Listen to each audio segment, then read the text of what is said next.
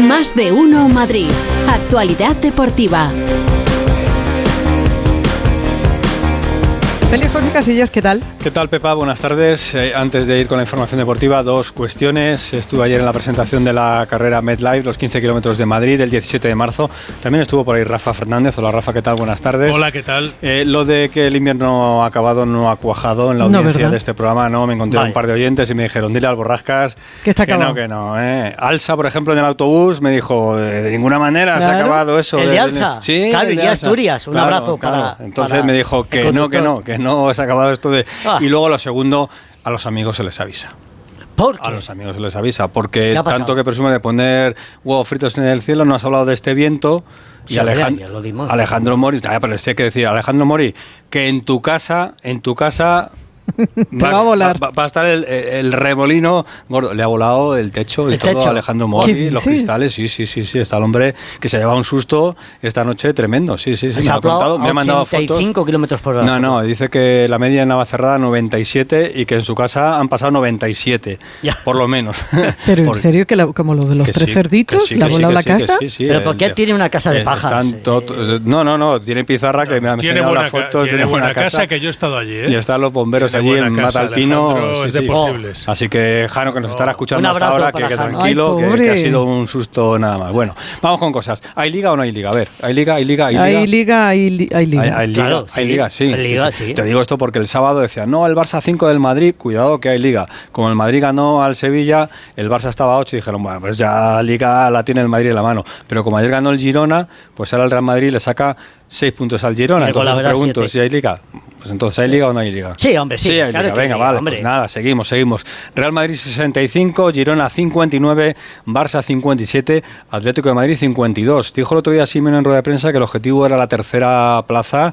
Bueno, pues está a 5 del Barça y está a 7 del Girona, ¿eh? Ah. así que hay que apretar un poquito y sobre todo no confiarse en esta semana en la que el Atleti va a ser protagonista. ¿eh? Porque hoy tenemos fútbol a las 9 y media, Copa del Rey. En San Sebastián, Real Sociedad Mallorca. Oh. Ahí vamos a conocer al primer finalista de la Copa. Y el jueves, 9 y media de la noche, en San Mamés, Athletic, Atlético de Madrid. ¿Cómo está Grisman? Uf, espero que esté un poco mejor, porque Pues si eh, no, Hugo Condés tiene la estoy respuesta. sin dormir, ¿eh? Hugo, ¿qué tal? Buenas tardes. ¿Qué tal? Muy buenas a todos. Eh, lo primero, un abrazo muy grande para Jano. Eh, ya llevo muchos años diciéndole que qué hace viviendo ahí tan arriba, pero bueno. oye, ¿Dónde- dónde que Que las imprudencias se pagan. Pero bueno, no, eh, tengo una versión optimista y otra pesimista. Eh, La primera, versión- bueno, lo, lo- lo pri- lo primero que os cuento es que Llorente ha entrenado con el resto de compañeros y se perfila titular en el carril derecho Pues ya en sabes que lugar la de otra es Molina. negativa.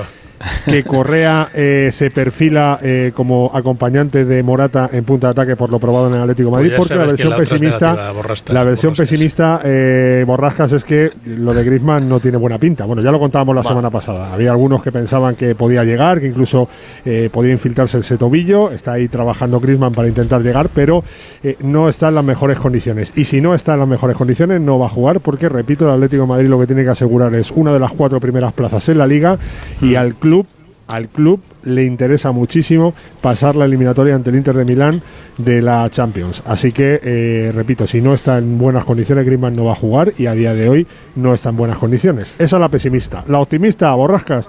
Pues mira, una pancarta que he visto esta mañana en el entrenamiento del Atlético de Madrid, que ha habido varios aficionados que han ido allí a cantar a los, a los jugadores y a darles apoyo, que es el espíritu de Bucarest. ¿Qué es el espíritu de Bucarest, eh, Pepa?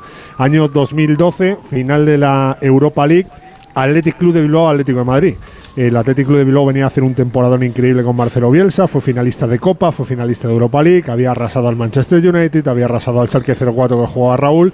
Bueno, pues el Atlético de Madrid en la final se lo comió y le ganó 3-0. En una final en la que incluso antes de esa final los aficionados del Atlético de Bilbao poco más que celebraban ya el título porque eran muy favoritos. Bueno, pues a eso se agarra el Atlético de Madrid de cara a esa eliminatoria. Incluso esta mañana, Borrascas, en el Cerro, me decía alguno que recordarás el año pasado al Barça ganador de la liga muy sólido, Sí. un equipo que defensivamente no encajaba, que ganó en el Bernabéu 0-1 y que en la vuelta llegó el Madrid, le ganó 0-4 y se metió en la final. Bueno, poco a poco van creciendo esos pequeños detallitos optimistas de cara al partido del jueves en San Mamés para el Atlético de Madrid. Gracias, Hugo. Besito. Un abrazo para Mucho todos. chao. Gracias. Eso Pues fue vaya el 9 de mayo, Félix. 9 de mayo de 2012. Cumpleaños. 9 de mayo de 2012. ¿Disgusto por disgusto para Borrascas. Ah, no, no, no, no, no. Yo tenía aquí apuntada la alineación, fíjate, Courtois.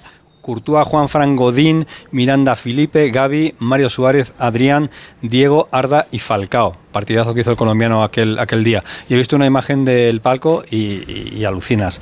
Enrique Cerezo está igual. Fíjate, y hace ya eh, 12 años. 40 años y sigue Eh, igual. 12 años, pero en el palco estaba Villar, Ángel María Villar, presidente de la federación, estaba Platini, el presidente entonces de la, de la UEFA, y estaba eh, Felipe VI, entonces príncipe Felipe, Sí. ¿no? Así que fíjate cómo pasa el tiempo. Es increíble que tengamos un presidente con los disgustos que nos llevamos los atléticos con tan buen pelo. Es decir, que tiene un pelo el tío. Pero- Deberían de analizárselo. No, no, no, Ah. no, no. No, no, hablo de. De Cerezo, hablo de. Cerezo, que tiene un pelazo. claro. Sí, sí. Que tenemos no, un presidente. y- Este y el de Medina Zahara, que yo no sé, todo el mundo se queda calvo, menos el de Medina Zahara. Con los disgustos que da la leche. Calla Coldo un poquito. Bueno, vamos a hablar de cosas que no son disgustos. El Real Madrid, apúntate Pepa este nombre, Alfonso Davis. ¿Eh? Defensa. Ah. Alfonso Davis. Tú Otro quédate con buen- eso. otro Alfonso, Alfonso Davis. Y otro nombre, Fernando Burgos. Hola Burgos, ¿qué tal? Buenas tardes. Buenas tardes a todos. Sí, sí, son dos nombres muy parecidos. Eh, uno es eh, español y el otro es de nacionalidad canadiense. Uno es un paquete y el otro es uno de los tres mejores laterales zurdos que hay en el, en el mundo.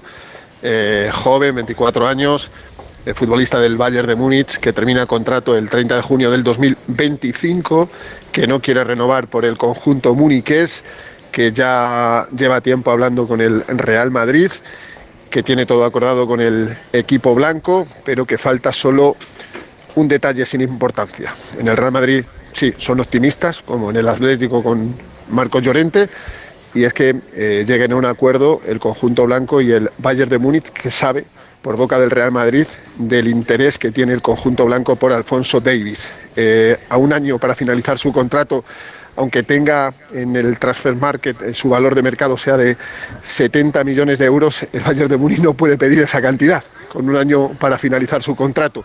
El Bayern de Múnich pues, le va a pedir al Real Madrid en torno a 50 millones, el Real Madrid no le va a dar más de 40 millones de euros, que es el precio en el que tasa el conjunto blanco al lateral zurdo canadiense Alfonso Davis. Es un fichaje que los blancos llevan trabajando un tiempo, que les vale perfectamente para la plantilla de las próximas temporadas, pero hay que también vender. Y el Madrid podría vender perfectamente a Ferland Mendy. Es que a lo mejor al Real Madrid el fichaje de Davis le sale lo comido por lo servido, que sería una operación maravillosa. Mendy tiene mercado, Mendy es el titular para Carlo Ancelotti, encanta al italiano, ya lo ha dicho más de una vez, es el mejor lateral izquierdo defensivo que hay en el mundo, también está Fran García e incluso hay informaciones de que el Real Madrid a final de temporada va a comprar por 8 millones de euros a Miguel Gutiérrez para venderle después a la Premier. O sea, fijaros el nivel de, negocio, de plusvalía económica que puede sacar el Real Madrid, que efectivamente no solo por Mbappé ya está pensando en la próxima temporada por Alfonso Davis. Y a propósito de la liga, el Real Madrid no tiene que apelar a ningún espíritu. Hay liga si el Real Madrid quiere. Si no quiere, la liga se acaba a cuatro jornadas para el final. Gracias, Fernando. Hasta mañana. Un abrazo para todos. Adiós, adiós. Una cosita mm, relacionada con el Real Madrid y con el Getafe. Nos la cuenta Alberto Fernández. Hola, Alberto, buenas tardes. Muy buenas, eh, muy buenas, Félix. Sí, os acordaréis que hace unas semanas, eh, bueno, pues eh, salió esa investigación, eh, Jude Bellingham, sobre lo que le pudo decir a Mason Greenwood en, en Getafe. La liga encargó a un perito la lectura de labios, eh, tenían el informe pericial, se lo trasladaron al comité de competición. Todavía sigue esa investigación. Bueno, hoy informan en Inglaterra de Sun que Mason Greenwood estaría intentando frenar esa investigación, que querría que no ocurriese nada con su compatriota Jude Bellingham, con el que, bueno, no tiene una amistad, pero sí que había buena relación, que quiere centrarse únicamente en el fútbol y que el futbolista del Getafe estaría intentando que eso quedase en nada, a pesar de lo que le pudiera decir, que todavía no lo sabemos a ciencia cierta. Bueno, pues así está la historia de momento. Gracias, Alberto. Hasta ahora. Chao, chao. Más historias del Real Madrid. En este caso sí que hay liga, porque el Real Madrid ha perdido con la liga. Nos lo explica Gonzalo Palafos, que nos cuenta esa historia bastante curiosa. Gonzalo, ¿qué tal? Buenas tardes. ¿Qué tal, Félix? ¿Cómo estáis? Bueno, eh, pues sí, aunque dice Tebas que Florentino siempre gana, en este caso, en ese juicio por el fondo CVC, tanto el Real Madrid como el Athletic Club de Bilbao que eran los dos únicos clubes de primera división que no se habían adherido, que estaban en contra, pues eh, han perdido, han perdido el juicio con, con, la liga, así que en este caso eh, el Real Madrid y Florentino Pérez no, no han ganado. Eh, dice además Javier Tebas que la liga y los clubes no se van a someter a las amenazas de, de nadie.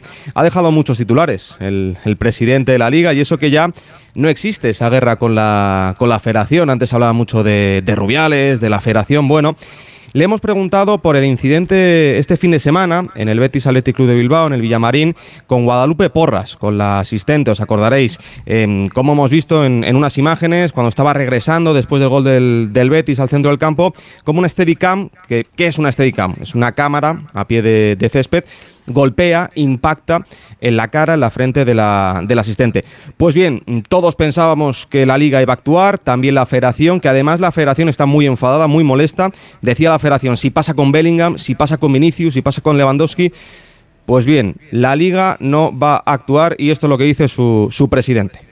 No ha pasado nunca este tema, ha sido un accidente que ha ocurrido y, y como tal lo estamos tratando y como tal diremos mucha más precaución a, a, los cámaras. Preguntaros si resulta si es, si es normal que las Steadicam entren en la Premier League, es normal que entren en la Serie A, es normal que entren en la NFL. Vamos a ser nosotros los anormales por un accidente que ha habido. ¿Irá un asistente con el Steadicam para guiarle eh, como se hacen otras competiciones? Bueno, aquí a veces había, lo que pasa que no, no, no tengo que ver la situación, ¿no?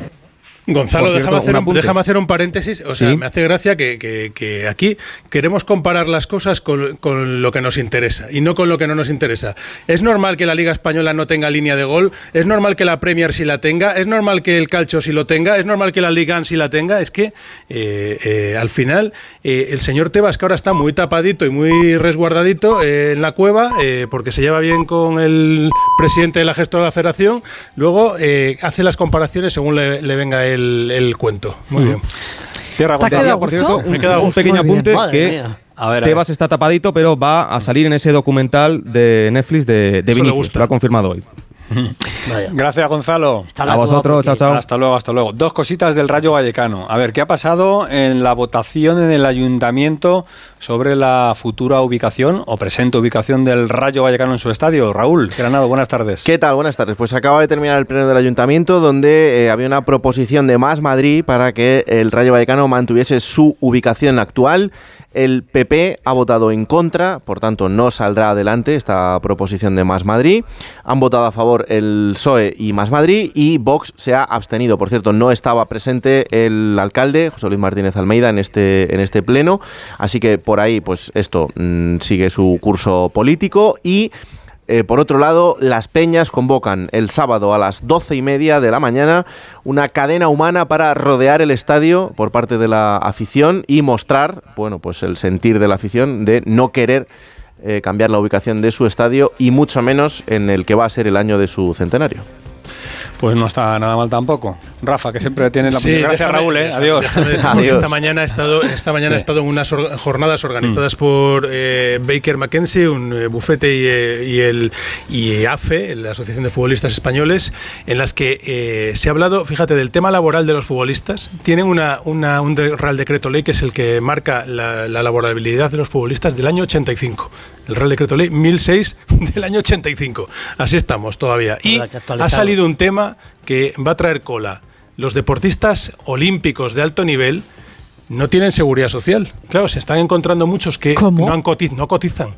Y entonces se encuentran que cuando llegan a los 50 años, a los 55, todos esos años son perdidos y ahí se dan cuenta. Claro, cuando eres joven no, no lo piensas, no, te das cuenta.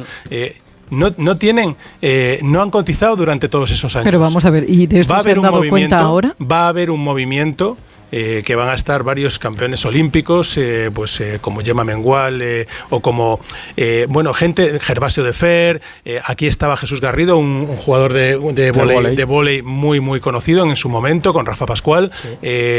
va a haber un movimiento de deportistas de esa generación que van a vincularse a la fundación de, de Lola Fernández, bueno, de Blanca Fernández Ochoa, la fundación que lleva ahora a su hermana Blanca, para reivindicar todo esto, porque los deportistas que están ahora no se atreven a, de, a, levantar la voz tampoco porque al final te lo hacen pagar en las federaciones. Alguien tiene que tiene que arreglar ese asunto porque no puede ser, decía Jesús Garrido, que es el que ha tomado la palabra en este acto, Yo he trabajado, tengo 24 años coti- cotizados, todos después de que dejé de ser deportista de alto nivel. Claro.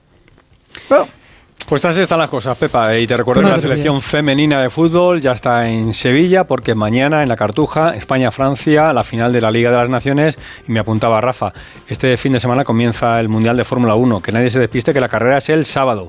El sábado cuatro, en Bahrein. la ¿eh? primera. Y la segunda también será el Y la sábado. segunda sábado a las 6. Porque manda el Ramadán. Ah, muy bien. ¿Quién le iba a decir que el Ramadán iba a cambiar el calendario de la Fórmula 1? Pues así estamos. Es la frase de Rafa, así estamos. Pero para todo, ¿eh? Es, Oye, así eh, estamos. ¿no es así? Así estamos. Hasta mañana, chicos. Adiós, Venga, adiós. con todo el respeto. ¿eh? ¿Harto de